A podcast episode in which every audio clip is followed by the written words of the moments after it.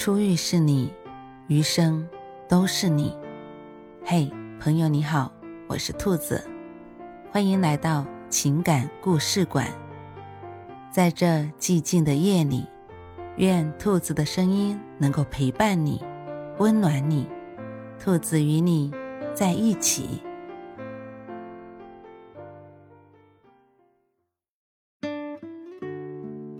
单身式恋爱。正在终结爱情，因为《东京爱情故事》二零二零女主角赤名莉香的单身式恋爱火了。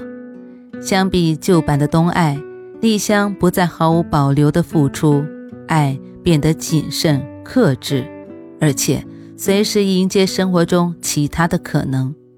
见面时可以腻歪，分开后不相往来；喜欢时能全心投入，分手后。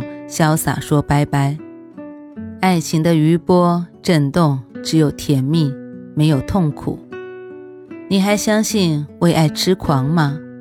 祝英台为爱殉情，罗密欧为爱自杀，这些关于苦恋、痴恋、狂恋的故事，用今天的眼光来看，更像是一种非理性的病态表现。一个半世纪以前。匈牙利诗人斐多菲在《自由与爱情》中写道：“生命诚可贵，爱情价更高。若为自由故，两者皆可抛。”一个世纪以后，自由与爱情这组曾经互相冲突的概念，在单身式恋爱中合二为一。法国社会学家伊娃·伊洛斯在《爱为什么痛》一书中。提出了承诺恐惧症。相比于捆绑式的恋爱关系，现代人常常害怕承诺，逃避规划。这是因为现代人强调个体自由和主体意识。如今，我们对自我价值、快乐体验的强调，意味着自我不必再向另一半妥协。以往令我们感动落泪的牺牲，像是个傻憨憨。于是。在抹除了约定、承诺、牺牲之后，恋爱关系变得松散流动。单身是恋爱中，个人自由的另一面是自我利益最大化和享乐主义至上。好的爱情是符合自我利益的爱情。伊娃·伊洛斯分析现代社会中，爱情何以趋于理性和计算？我们学会用经济模型去指导我们的恋爱关系，大脑中的评估机制时刻计算着关系平衡，不划算的关系不值得继续。功利主义在恋爱关系里大张旗鼓，恋爱经济学备受追捧。单身式恋爱就是这种功利效用最大化的表现，在一起时彼此依恋，向对方输送养分。分开时互不打扰，各自安好。另一方面，大众心理学也为这种恋爱观念推波助澜。心理学强调对自主性、自我人格的保护。好的爱情是两个独立人格之间的协商、沟通、配合，以至于每当负面情绪出现，我们会下意识地认为关系是不是病了。对方是不是有什么人格缺陷？要不要结束这段关系？说到底，单身式恋爱不过是年轻人恋爱降级的一个缩影。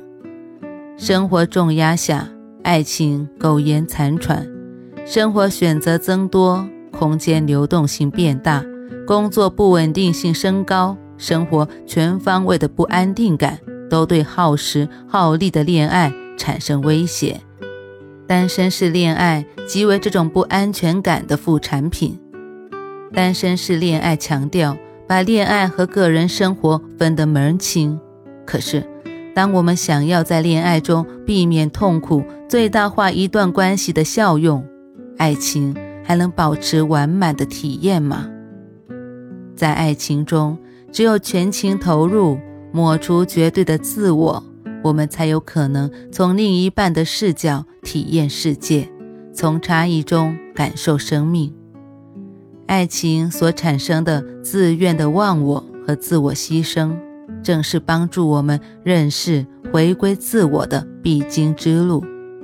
若我们深陷于自我，只追求关系中的舒适，拒绝共同承担，也拒绝接受任何不利于自己的后果，世界成为一个自我的导引，那也就看不到自己之外的世界了。在爱情经济学、理性恋爱心理学、个人主义独霸天下的今天，那句诗歌“我愿与你分担寒潮、风雷、霹雳”变得无比的奢侈。风险最小化的单身恋爱关系，看似让我们在爱情中变得更独立自由了，但这种零羁绊反过来侵蚀了爱情最迷人的部分。我们没有能力感受痛苦，也没有能力再感受狂喜。哲学家阿兰·巴迪欧在《爱情颂》中写道：“今天，人人追求自身的利益已成为普遍的信念。然而，爱情是一个反例。那么，就别让个人主义至上的单身式恋爱成为我们终极的追求。”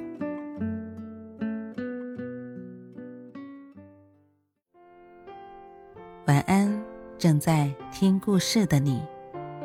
如果你还是睡不着，可以来直播间和兔子聊聊天，也许兔子能哄你入眠呢。每晚十点，兔子都会在直播间等你，只为和你道一声晚安，好梦。